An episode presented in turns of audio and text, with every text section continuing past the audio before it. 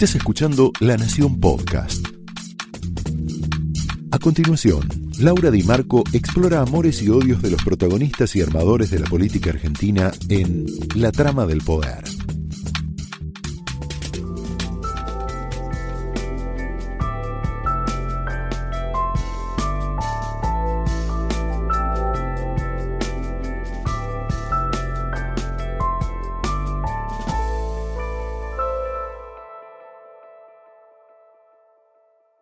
Hola, muy buenas noches. Bienvenidos a la trama de esta noche en donde nos vamos a meter en un tema profundo y a la vez divertido. Te vamos a hablar del humor y la política, del humor y el poder. El humor político.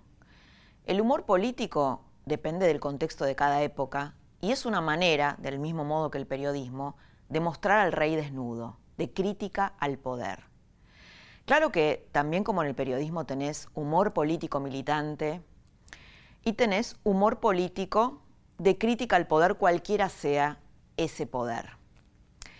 Si pensamos en un humor político militante o de resistencia, lo primero que se nos viene a la cabeza es la revista Humor durante la dictadura, la revista Humor que fue creada a fines de los años 70, duró hasta el inicio de la democracia y era como una contraseña, como un emblema y como una forma de resistencia a, la, dictadura militar y de decir cosas que si se hubieran dicho en serio hubieran provocado consecuencias muy serias y muy graves. Freud decía esto mismo, ¿no? Hablaba de la función del chiste y decía que hay cosas que solo se pueden decir desde el humor, porque si uno las pronunciara en un contexto serio, generaría un conflicto y generaría, bueno, un clima severo eh, que, que, el chiste y el humor lo subsana y lo salva. Pensemos en Landru, que es el padre de Tía Vicenta, una revista que surge a fines de los años 50, en plena dictadura de Aramburu, después del golpe que derroca Perón. Eh, la palabra Perón estaba prohibida, había un decreto que prohibía hablar de Perón y del peronismo, y Landru logra hacerlo generando un juego de palabras en la revista Tía Vicenta con aumentativos que iban de buzo a buzón, de coraza a corazón y de pera a perón. Logró la manera de meter la palabra Perón, no, porque él fuera peronista, porque era antiperonista, pero sí como una manera de, de transgredir. De eso se trata el humor político, de la transgresión, de la provocación, de criticar con inteligencia al poder, de poder decir en poquitas frases o desde otro modo algo que desde un artículo, entre comillas, serio, sería muy difícil decir. Uno de los personajes de esta trama, de los protagonistas de esta trama, que es Carlos Raimundo Roberts, te va a contar cómo es que desde sus columnas en La Nación puede decir cosas que desde un editorial tradicional sería muy difícil de decir. Digo la palabra caricatura y pienso en, en Hermenegildo Sabat, Menchi Sabat, el gran caricaturista, humorista de Clarín, que tuvo, la primera vez que tuvo un conflicto fue con Cristina Kirchner. ¿Te acordás que fue dos veces? Una cuando la dibujó con una especie de curita eh, en la boca, de tachadura en la boca y un ojo morado, un ojo en compota, y fue en el marco de las escuchas, de la causa de las escuchas de la ex-CIDE, cuando ella hablaba con Parrilli. Eh, y mm, Cristina se quejó eh, diciendo que había sido víctima de violencia de género. Sabat ahí le responde y le dice, bueno, yo de todos los militares, de los cuales hice caricaturas y me reí, y de los civiles, ninguno me dijo que estaba acosando al género masculino. Ese conflicto que tuvo con, con, con Menchi Sabat, que además era una de las plumas más lúcidas, más provocadoras, más inteligentes de crítica del poder, muestra el gen autoritario de Cristina Kirchner es un, datito que, la revela. Durante la época de Menem y de De la Rúa hubo una explosión de humor político. Carlos Menem, tal vez en forma parecida a Cristina Kirchner, era una usina inagotable de chistes políticos que se hacían eh, casi todos los días con él. De hecho, Gaturro, de Nick, aparece en la época de Menem cuando eh, dibuja al presidente de ese momento, a Carlos Menem, con un gato arriba de la cabeza. Ahí nace Gaturro. Y eh, por supuesto también durante la época de, la Rúa, con el famoso presidente presidente, excelentísimo señor presidente, que fue una creación de Nick y por supuesto, como siempre sucede con el, con el, con el periodismo también, genera eh, muchas reacciones a favor y en contra. La pregunta que nos queremos hacer esta noche es, ¿hay un humor político argentino? ¿Qué dice el humor de nosotros, el humor político de nosotros?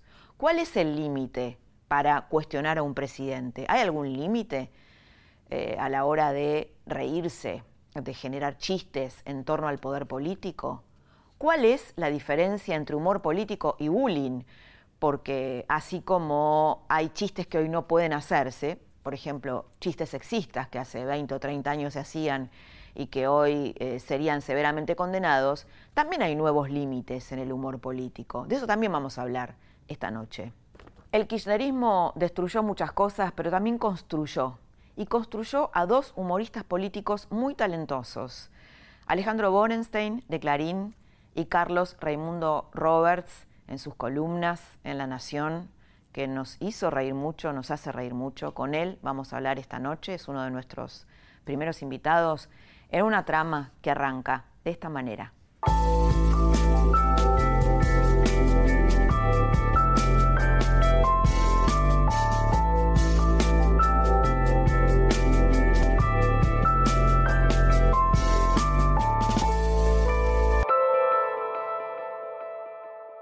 Buenas noches, Carlos. Bienvenido a la trama. Un gusto tenerte acá esta noche. Gracias, Laura. El gusto es mío. Laura Di. bueno, te tenemos acá porque estamos metiéndonos en la trama de humor y política y vos te has convertido en una estrella en ese, en ese plano en los últimos Para años. Para que busco la estrella, no sé dónde está. ¿Y te construyó el kirchnerismo en, ese, en esa sí, sintonía? Sí, sí, sí un periodista, un periodista serio, de peso, que de repente deviene en una pluma muy inteligente y humorista. ¿Cómo fue eso? El que tiene mucho que ver, no sé si sabes el origen de la columna de los sábados, ¿no? El que tiene mucho que ver es Jorge Fernández Díaz. Ah. Ese señor lo conozco. Sí, lo conoces. yo te diría que tiene todo que ver, porque yo escribí unas, escribía cada tanto en pleno gobierno kirchnerista, escribía algunas columnas muy irónicas. No tenían tanto, no tienen humor, eran, eran eh, irónicas nada más.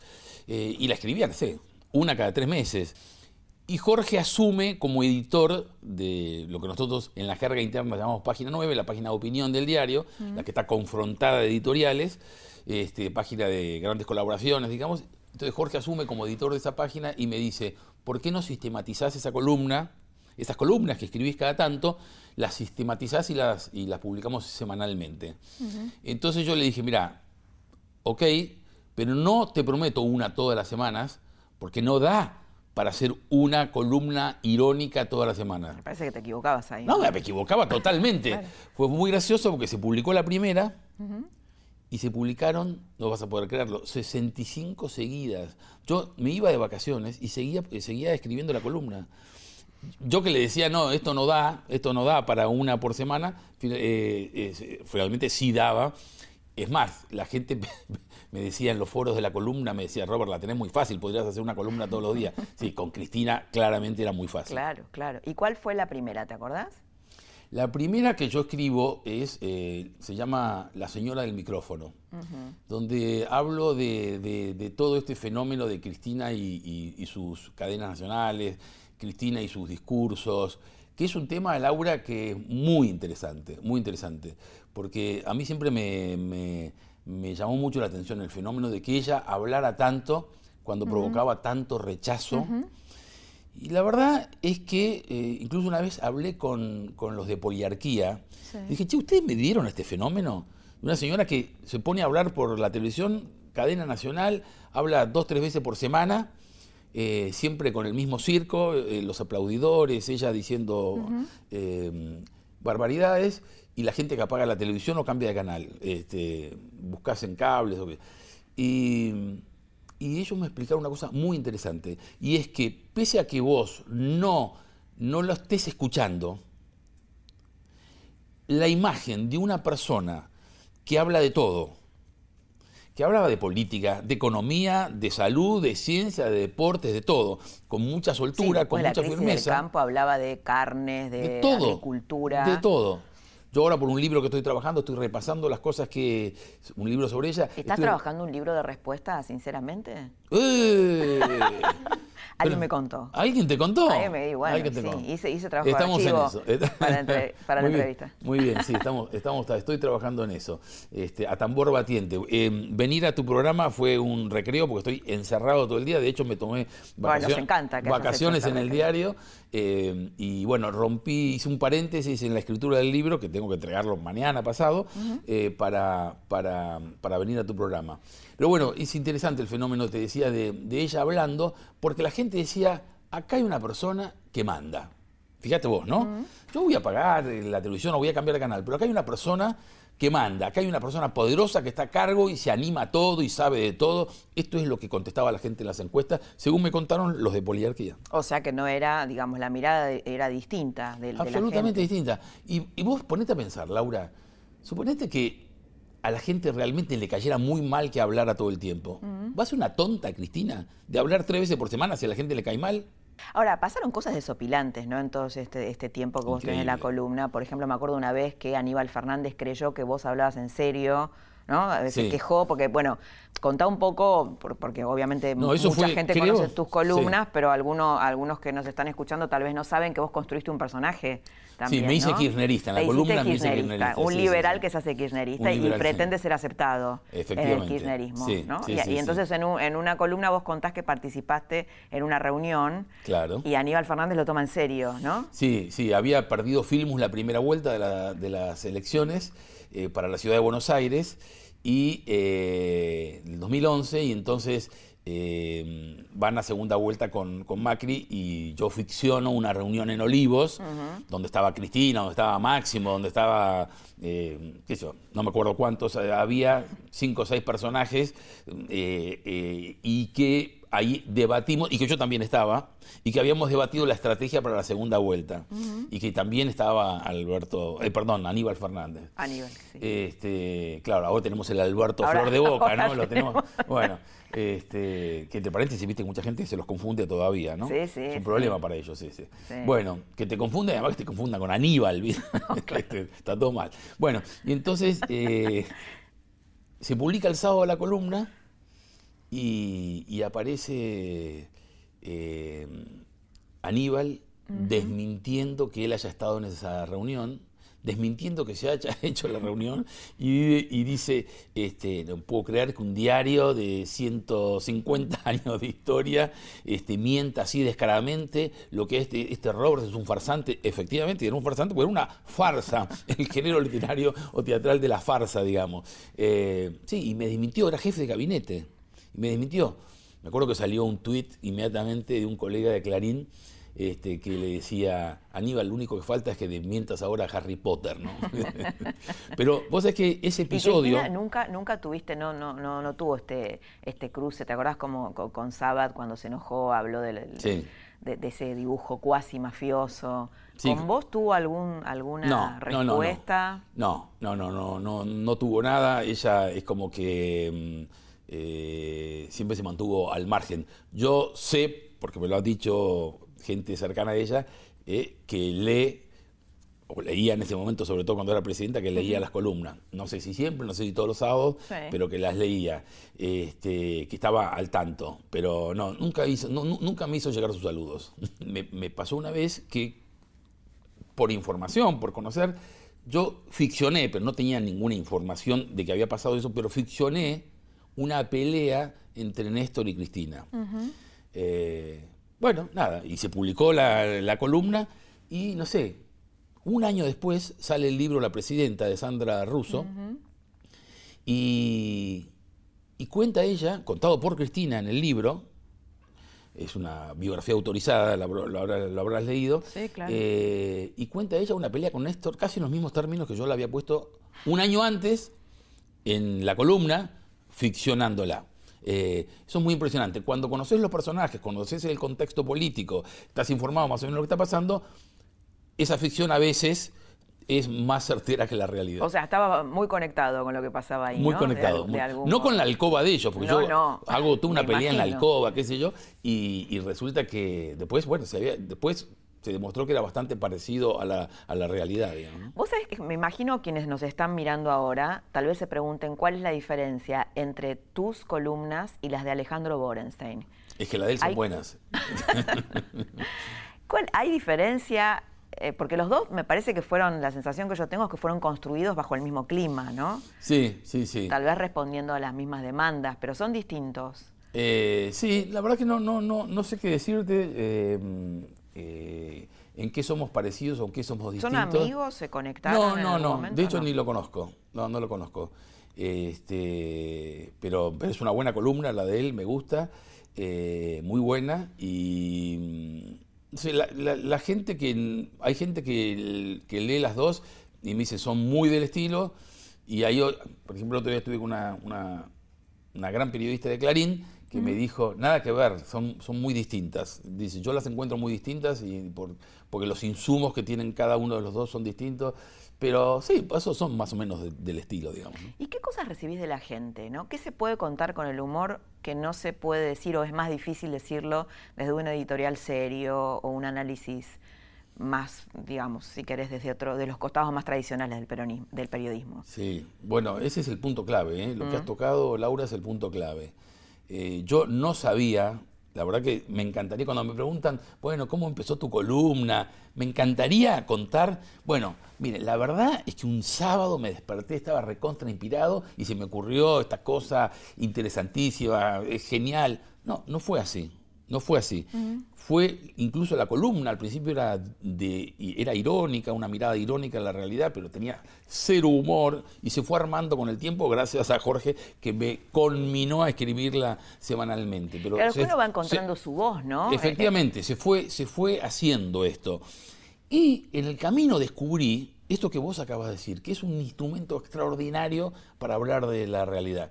De hecho, lo que más se ha dicho sobre la columna es que es un formato que permite encontrar una forma de entrar a la realidad distinta. En el periodismo tenés unas paralelas de las que no te podés salir. Por ejemplo, en los primeros tiempos yo escribí una columna sobre Moyano empresario. Entonces fui claro, a... que tenés cada personaje. No, no, los personajes es inagotable, en Argentina es inagotable. bueno, entonces voy al tipo que cubría, eh, que cubría el sector sindical, el sector gremial del diario, voy y le digo, che, ¿dónde está el listado de empresas de, Moyano? Me dice, no, no hay un listado de empresas porque son... Digo, pero se tiene que haber publicado. No, no se publicó, te estoy hablando de ocho años, ¿no? No, no se publicó. Digo, pero son conocidas, sí, son conocidas, pero como, viste, las tiene a nombre de qué. Claro, de otra gente como periodista vos no podés decir, este es el listado de empresas que pertenecen a Moyano. Yo en la columna sí lo hice. Le dije que además era un gran sindicalista porque él estaba del lado del trabajador y estaba del lado del patrón también. Conocía muy bien el mercado, digamos, ¿no? Bueno, entonces publiqué todas las empresas que estaban, todas las propiedades. Moyano tiene 10 departamentos en la ciudad de Buenos Aires, digamos, ¿no? Lo que quiero decir es que gracias a, eso, a, a, ese formato, las paralelas que ciñen un poco el trabajo del periodista, acá se abren mucho, ¿no? Claro, pero además tenías una señora presidenta que hablaba, por ejemplo, de la carne de cerdo. ¿Te acuerdas cuando dijo eh, que había pasado una noche maravillosa con Néstor después de comer carne de Sí, ella habló de los poderes eh, afrodisíacos, estaba subiendo la carne vacuna, entonces ella para compensar hablaron de los, de los beneficios de la carne porcina. Y entonces ella ahí es cuando, cuando habla del, poder eh, afrodisíaco de la carne de cerdo y cuenta que además lo había experimentado porque habían estado un fin de semana con Néstor. Una cosa increíble, ¿no? Te juro. Yo agradecidísimo, agradecidísimo. Seguí contando estas cosas, Cristina, ¿no? Porque cuanto más contaba esas cosas, yo tenía más insumos y la columna más se leía. Bueno, le contó sí, que, se, habían comido un asadito de carne de cerdo con Néstor y ella dijo, y todo funcionó muy bien. Ah, bueno, gracias por el detalle, ¿no? Nos metimos en la... Ella nos metió en su alcoba. Sí, sí. Me decías de Macri, que me ibas a contar algo, de Macri, porque yo ah, supongo que debe ser eh, más difícil, ¿no? Bueno, con Macri no sé, pero María Eugenia Vidal, ¿no? Que es, eh, como dice este, Cristina Kirchner, que se quejan sinceramente, que dice los medios la tratan como alguien virginal. Sí. Eh, es más, debe ser más difícil, pero, pero me interesa lo de Macri que me vas a contar. No, Macri me pasó una vez una cosa increíble. Yo en una columna de los sábados, fue el año pasado, a principio de año, eh, cuento que, eh, que había dos Macri. Mauricio, que era el bueno, y Macri, que era el malo. Que él, su personalidad tenía como un divorcio o un conflicto entre dos personas. Mauricio el bueno y Macri el malo. Un tipo que, ha, que, se puso recontrafirme con, contra eh, para luchar desde el seno del gobierno contra la corrupción en su propio gobierno, digamos, desde el primer momento marcó, le dijo, le corto los dedos, lo echo al que lo encuentre, puso gente honestísima en lugares claves, me, consta, me consta.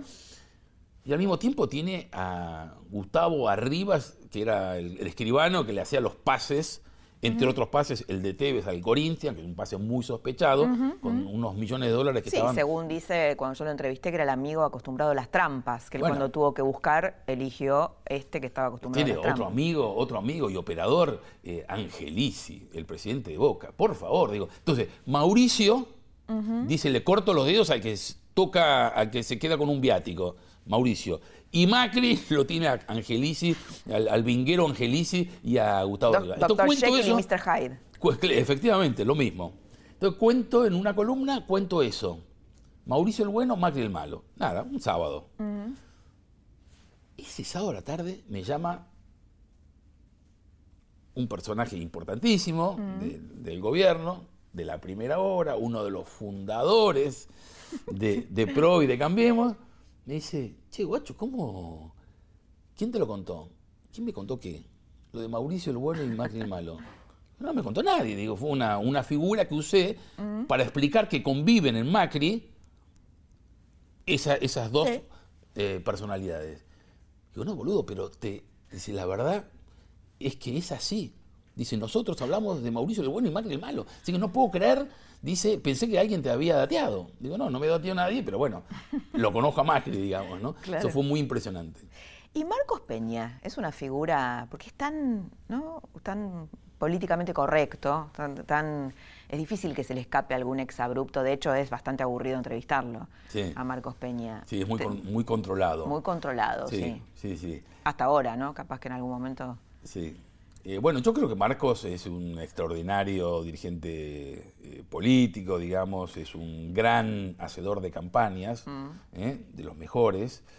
Este, creo que le ha sido recontra útil a, Macri en la configuración del dirigente político Macri, en la configuración del movimiento político y de Cambiemos. Ha sido muy útil. Lo que podría preguntarse Macri o Mauricio o Macri, cualquiera de los dos, podrían preguntarse hasta qué punto siempre siguen siendo útiles y en qué lugar las personas, digamos, ¿no? Mucha gente no tiene ninguna duda de que muchos de los problemas de este gobierno se originaron en eh, la jefatura de gabinete. Ahora, Carlos, ¿cuál es el límite en el humor político? con respecto a la figura presidencial, ¿no? Porque digo, esta trama también abarca eso. Sí. Eh, ¿Hay algún límite? ¿O cuál es el límite entre, el, bullying y el humor y poder reírnos y criticar al poder desde el humor? Sí. Eh, buena pregunta, buena pregunta. Eh, yo pensaba que cuando yo daba, que cada tanto doy clase de periodismo, le digo a mis alumnos este, eh, que cuando los entrevistados contestan buena pregunta, se equivocan. Porque, ¿qué pasó? Todas las anteriores fue una cagada. Pero bueno, no, es un tema interesante que planteaste. Em, los límites para, hablar del presidente. Eh, sí, para hacer humor con el presidente. Para hacer humor con el presidente. No, mira, es, eh, el límite es el, sentido común, la educación, el respeto.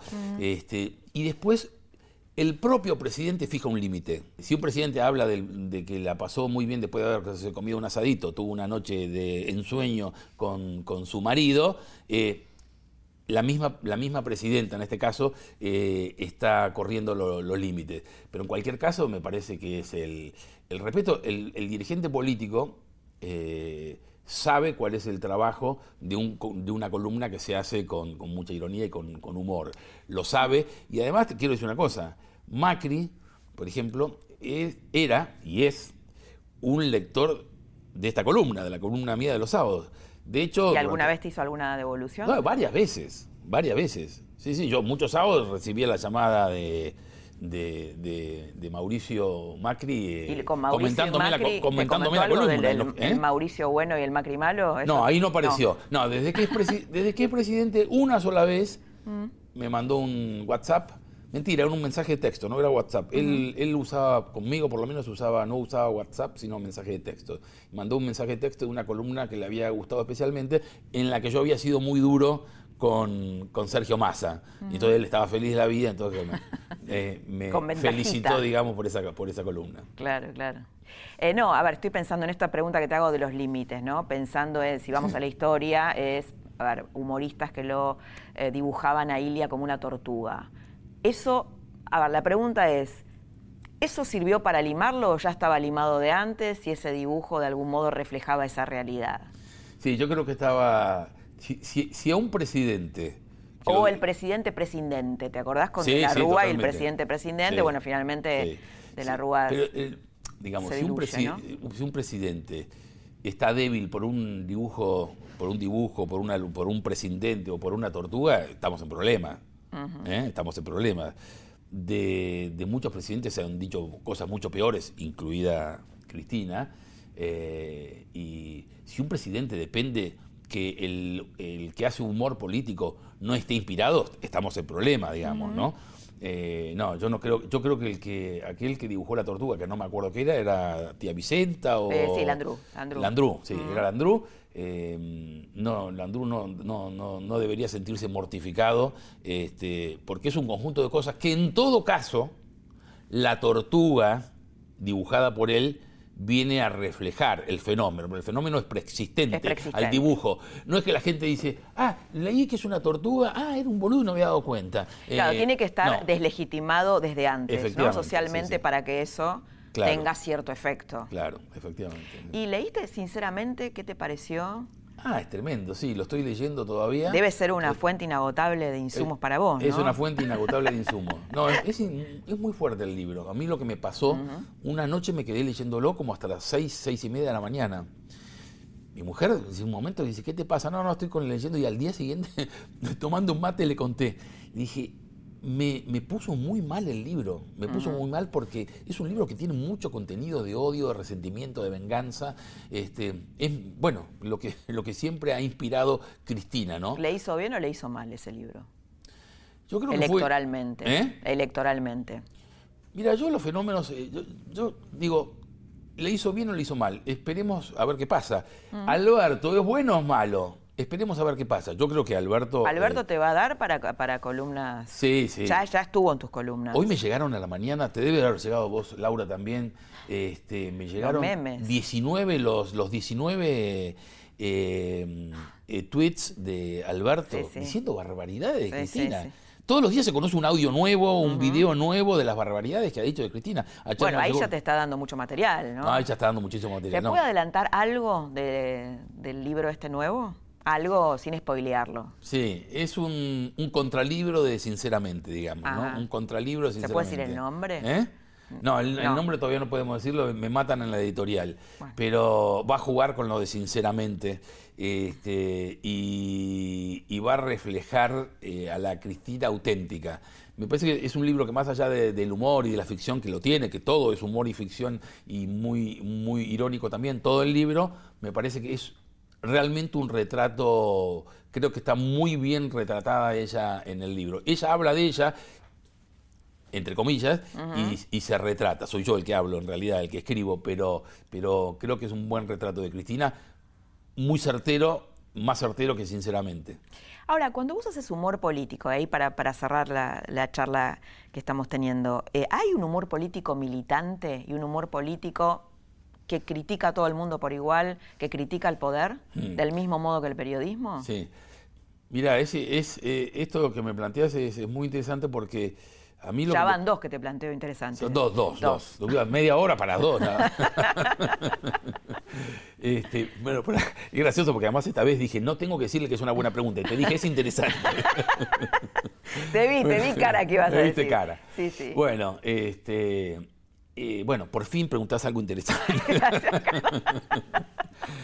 Eh, no, a ver, eh, ya ni me acuerdo que me preguntaste. Era tan interesante que ya ni me acuerdo. No, no, un paralelismo entre periodismo profesional y periodismo militante. ¿Lo ah, hay en el humor político? Cuando, cuando yo estaba, digamos, hacía la columna en tiempos de Cristina, mm. me acuerdo perfecto, una cosa que me planteaban, y el primero que me la planteaba era yo, digo, ¿qué corno voy a hacer ahora que viene Macri? Digo, se me va la insumista, eh, sí, claro, la, gran proveedora de insumos para la columna. Se va se va y todo el mundo me preguntaba, ¿qué vas a hacer? Y yo decía, no, es terrible porque voy a tener que trabajar. Me, bueno, y, vino Macri y hubo una, una etapa, digamos, hasta que lo fuimos conociendo a Macri, que yo me acuerdo que, por ejemplo, él dijo el segundo semestre, y yo me agarraba el segundo, y todo el tiempo usaba lo del segundo semestre, ¿no? Decía, no, es el segundo semestre del año que viene, no es el segundo semestre del segundo mandato, ¿viste? Porque no había muchas cosas de Macri. Después empezó a decir, mejor gabinete de los 50 años, vamos a estar mejor, segundo semestre, y bueno, y, ya él tuvo también su propio anecdotario o glosario de, de, disparates más, más grandes o más chicos. Pero yo me consideré muy hecho, Laura, te tengo que confesar, me consideré muy hecho cuando Macri no tiene nada que ver con, Cristina, pero cuando empezó a equivocarse y yo, eh, y cada vez él se convirtió en el proveedor de insumos que antes era Cristina, yo me sentí muy bien. Este, el otro día en una reunión social me ¿Por qué? Porque sentías me sentí muy bien porque dije, Ven que yo no es que, no es que, yo, no, es que yo soy un, un, operador de Cambiemos trabajando contra Cristina, digamos, ¿no? Este, Cristina me suscitaba eso y ahora Macri me Macri se sintió muy mal. Te digo, yo tengo, tengo cuatro hermanas mujeres ¿eh? que son macristas y están en, viste, algunas de ellas, no te digo decir que se enojaron mucho conmigo, pero que estás muy duro con Macri, estás muy duro con Macri. Le digo, yo hago periodismo en la columna también. ¿eh? Y reflejo. ¿Qué es periodismo, Laura? Vos lo sabés por supuesto, muy bien, es reflejar la realidad. Yo, a través de la columna, con otra configuración, con otro formato, intento reflejar la realidad también. Y sí, he, sido, he tenido que ser muy duro, estoy siendo muy duro con Macri. El país está pasando un, momento trágico, estamos muy mal, no solamente en lo económico, también en lo político. Así que eso, si, si, yo quiero que la columna sea fidedigna y refleje la realidad, bueno, tengo que serlo así también, ¿no? Así que a mí me pareció, eh, me parece que de alguna forma estoy como legitimado, ¿eh? Eh, y es muy interesante eso ver el fenómeno en los foros de la columna, donde la gente se mete. ¿Y qué te dice? bueno, y, ahora empezaron a aparecer también los que creen que soy duro. Eh, viste que antes me elogiaban porque lo único que hacía era criticar a Cristina, porque estaba Cristina.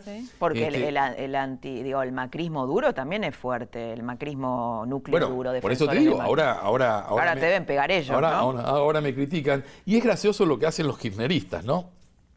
Los trolls acá, viste, algunos, algunos yo, por ejemplo, una vez escribí una muy dura contra Macri, pero era toda la columna dura contra Macri. Y había uno decía, y uno decía, Robert, ¿cómo le perdonás la vida? Y digo, son muy vivos, pero son muy vivos. Porque lo que te está diciendo es no me alcanza, seguí matándolo, no me alcanza. O leyeron, o ¿eh? leyeron la bajadita, viste que a veces no te leen toda la columna, ¿no? Sí. suponen y tienen prejuicios. Sí, nunca sabes, con un troll nunca sabes qué es genuino y qué es estrategia, ¿no?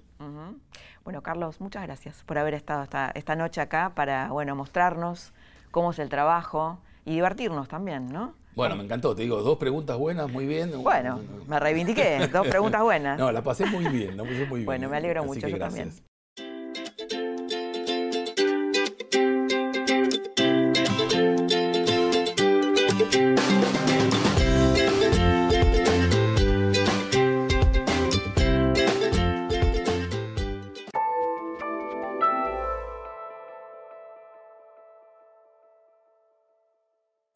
Escuchar ahora otro tipo de, humorista político. Vamos a hablar con Tute un largo rato, el hijo de Caloy, que no hace estrictamente humor político partidario, pero sí, como él te va a contar ahora, se ocupa de las relaciones, de las relaciones humanas, de los vínculos humanos, donde hay relaciones de poder. Y, también es una forma de generar conciencia y de criticar al poder desde otro lugar, no, desde... Eh, desde la política clásica. Tú te vas a contar y lo vas a escuchar por qué en las crisis, y de esto los argentinos sabemos, de crisis, el humor aflora con más intensidad.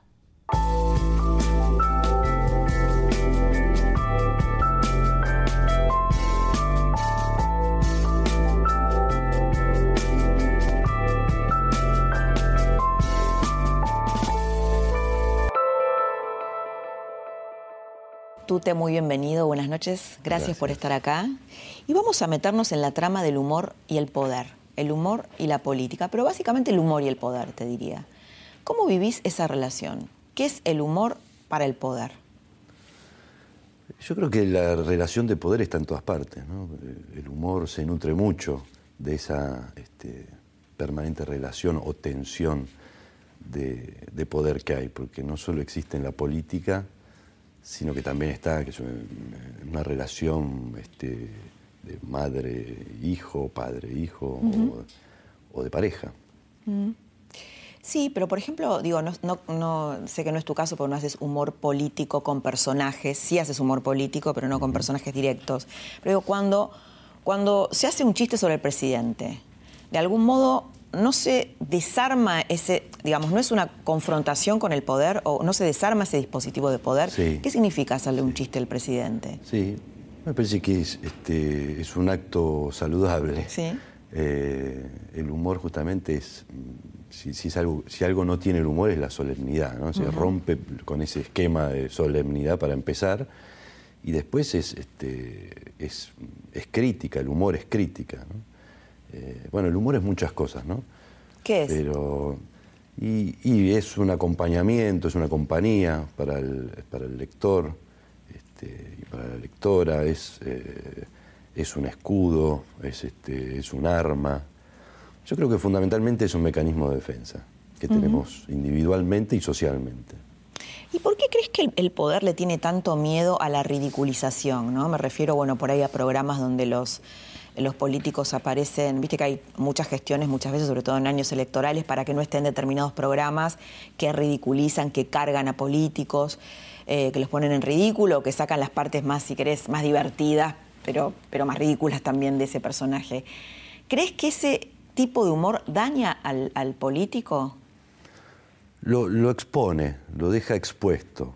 Eso es lo que hace el humor, ¿no? Para empezar, deja, deja expuesta alguna situación que en general el político quiere esconder o que este, no le conviene eh, este, señalar, ¿no? O sea que es un poco como el periodismo, ¿no? Es como el periodismo, sí, sí.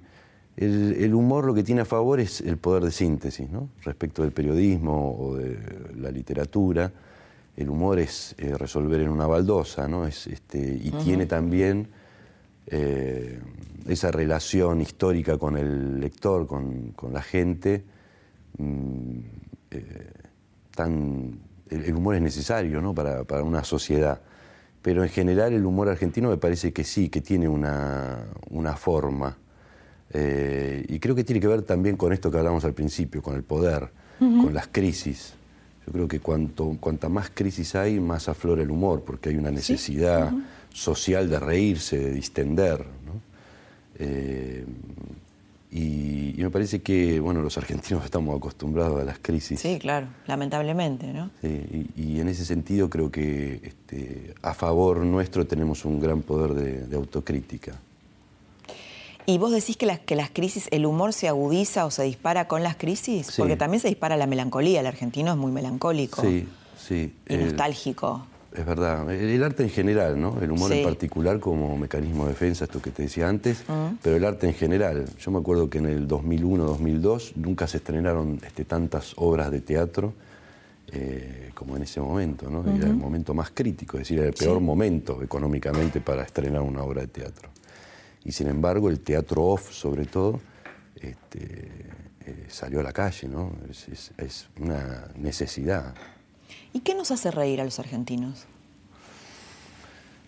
Creo que tenemos dos, dos, filones ahí de humor, ¿no? Uno que es este, la cosa de la cargada, ¿no? que es por ahí más porteña, de reírse del otro, mm. y la otra, el otro humor más interesante que es el humor nacido de la autocrítica, ¿no? Mm. el poder reírnos de lo que nos pasa, de nuestros dolores, este, porque el humor, creo yo, finalmente nace mucho más de la melancolía, de una cosa, este, de una base más triste que, que alegre. ¿no? Sí. Sí. ¿Por qué? Me parece que nace de una herida siempre, el humor, el humor profundo, digo, ¿no? El mm. humor este, que, tiene una, que contiene una crítica. Parece que nace mucho más del dolor que de las ganas de, reírse alegremente, ¿no? Felizmente. Mm.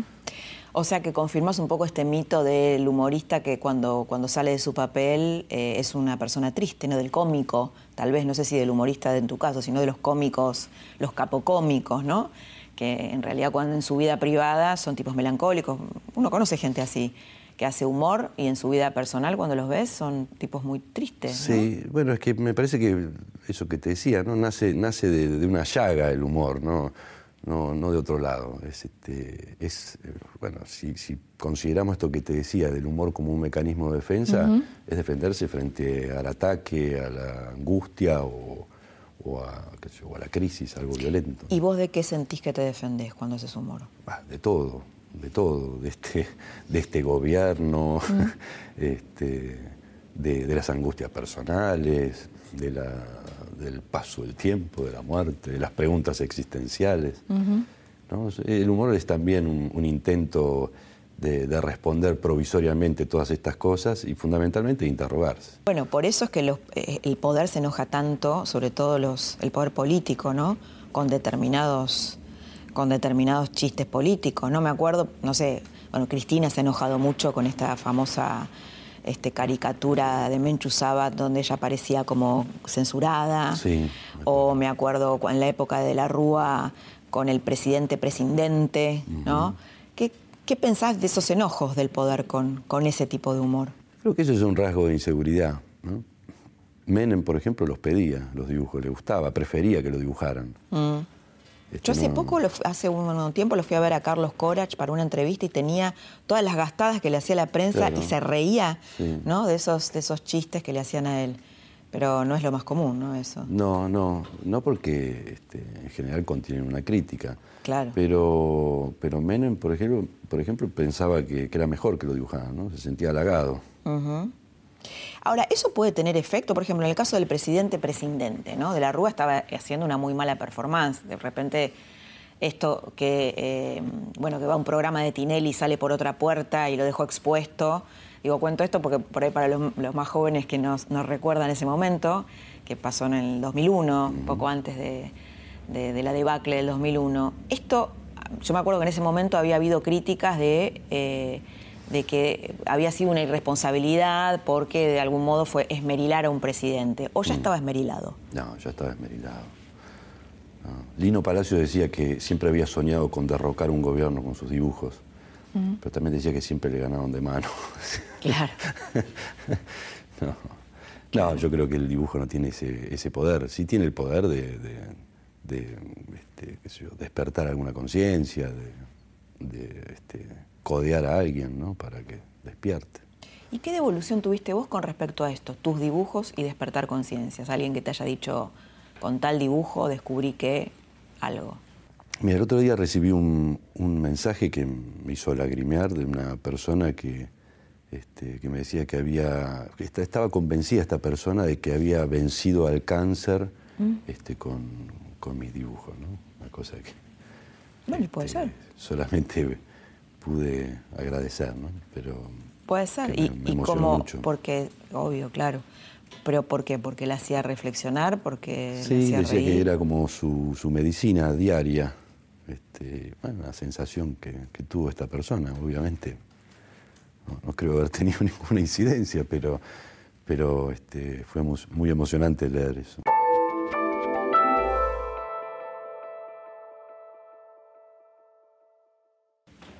Difícil tú te hacer humor sobre este gobierno? ¿Sobre este gobierno? Sí, sobre eso, las figuras de este gobierno. Son... Y yo no hago ese tipo de humor. No, no, ya sé, sí. Eh, me imagino, ¿Por, qué no haces ese tipo de humor? Porque no, no me interesa. Desde el principio tuve claro que quería hacer un humor lo más atemporal posible y sin lo más figuras, posible. ¿Y cuándo consideras que haces humor político, sin hacer humor sobre políticos? Creo que siempre, creo que siempre. ¿Por la crítica social? Sí, incluso cuando el humor es de pareja, ¿no? ¿Qué sé yo? Este, siempre hay una decisión política o un trasfondo ideológico, si querés.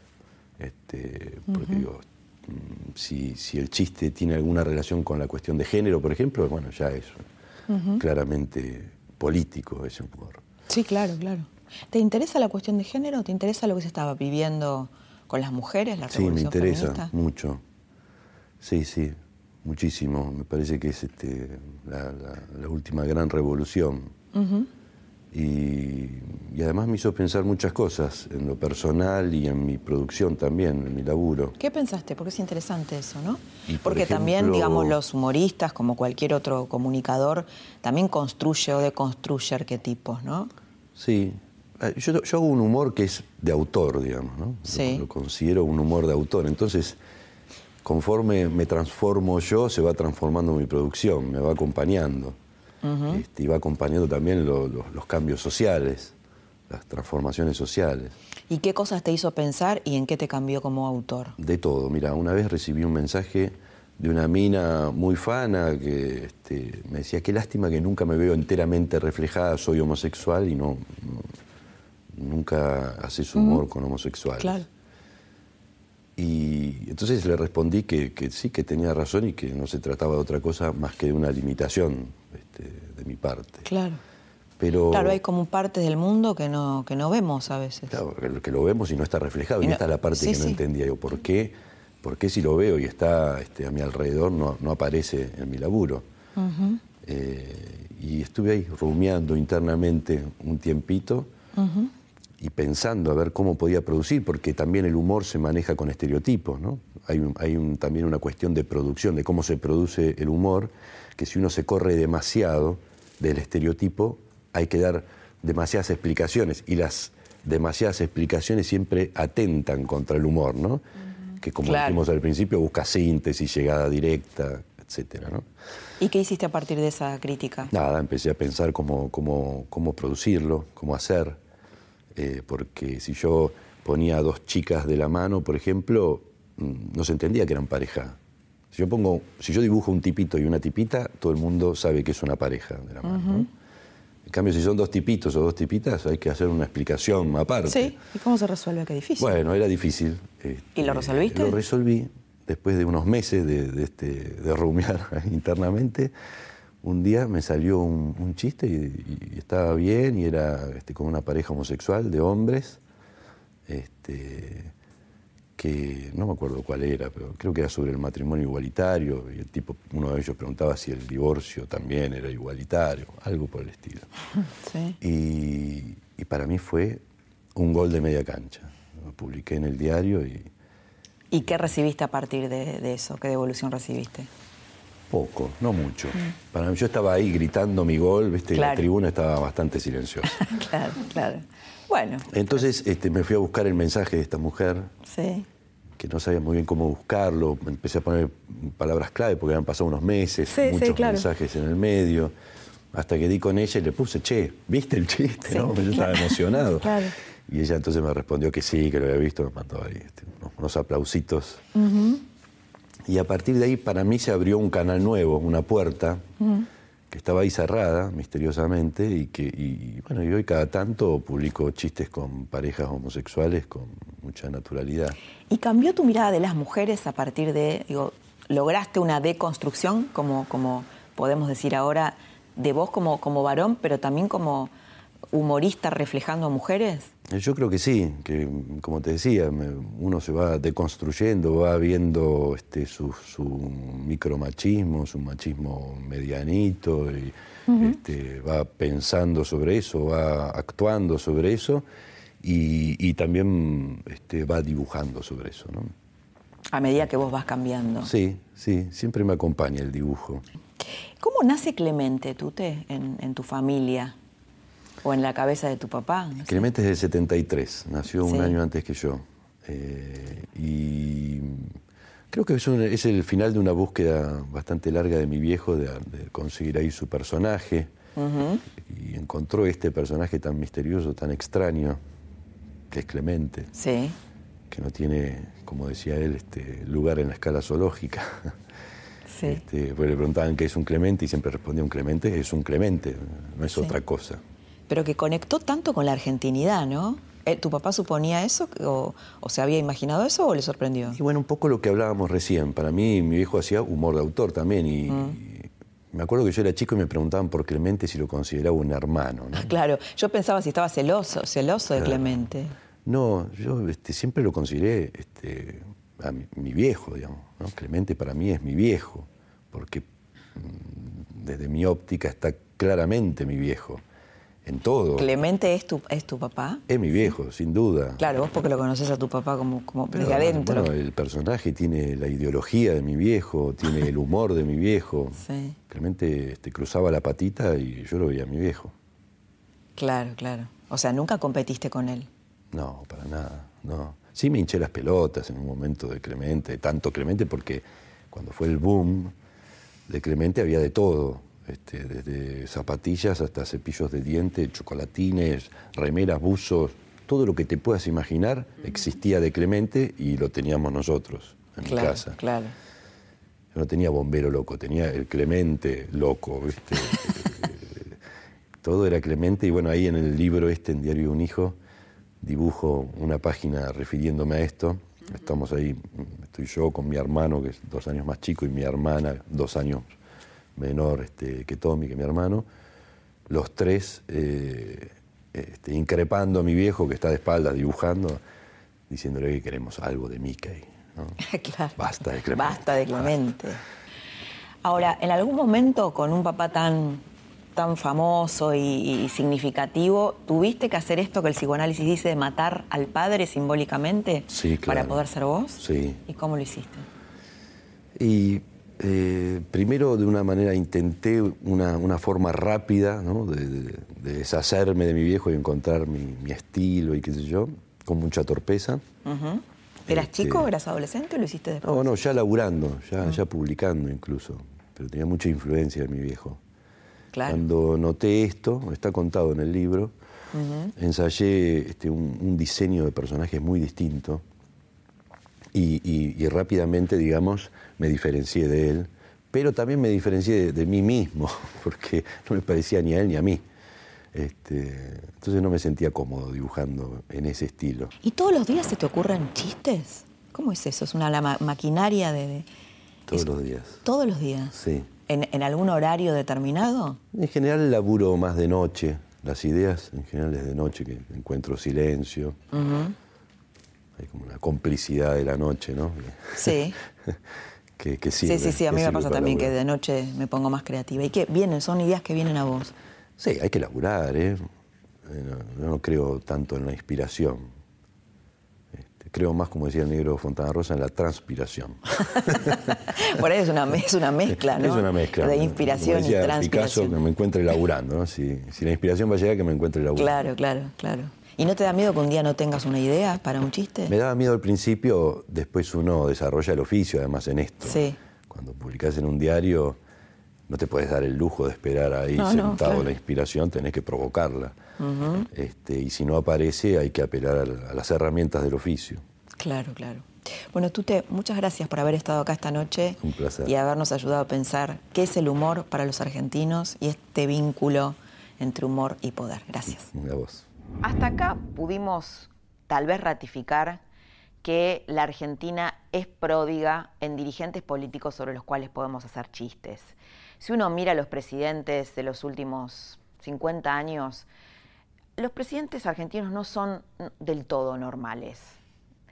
Entonces, bueno, son insumos extraordinarios para nuestros humoristas políticos que de algún modo hacen, hacen algo terapéutico, el poder reírnos de nuestras desgracias es sanador. Además de, como dijo Tute hace un ratito, nos ayuda a tomar conciencia y tal vez a cambiar de un modo más amable que a través de el dolor, de la seriedad o del sufrimiento. Hasta aquí la trama de humor y política. Te espero la próxima semana para seguir pensando en la Argentina. Que tengas muy buenas noches.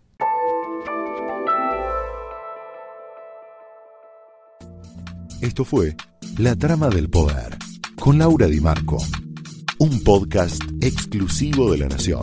Escucha todos los programas de La Nación Podcast en www.lanacion.com.ar. Suscríbete para no perderte ningún episodio. Estamos en Spotify, Apple Podcast, Google Podcast y en tu reproductor de podcast favorito. Seguí escuchando La Nación Podcast.